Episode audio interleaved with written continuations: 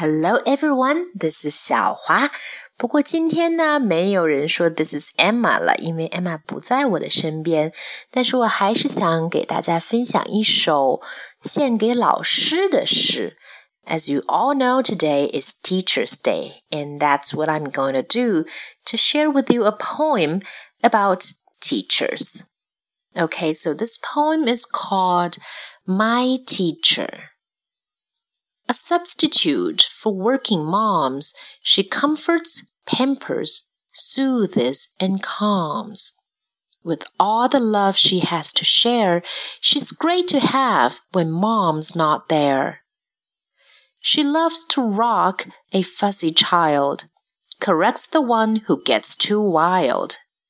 She hears her share of tearful pleas and comforts those with skinned up knees. With little children, she plays a peek. For bigger ones, it's hide and seek. She's an expert at each game, but somehow loses just the same. She helps them learn the alphabet and gives them hugs when they're upset. She is a true and trusted friend who helps them learn and play pretend. Although she's paid, it's plain to see she serves them with a love that's free. Okay, so this is the poem. 嗯，这里面可能有几个词，我想解释一下。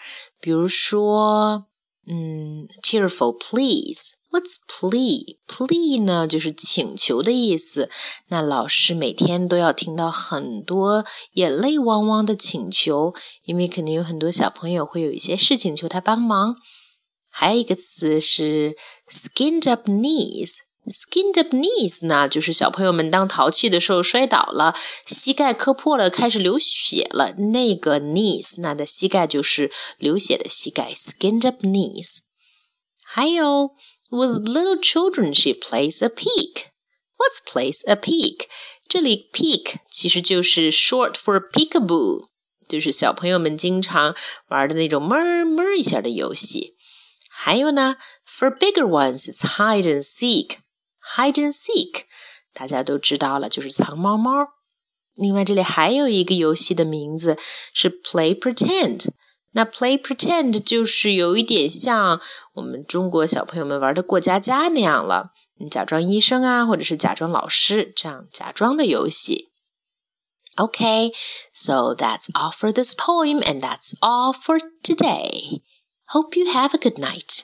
Bye. And wait, happy Teacher's Day to all the teachers. Now, bye.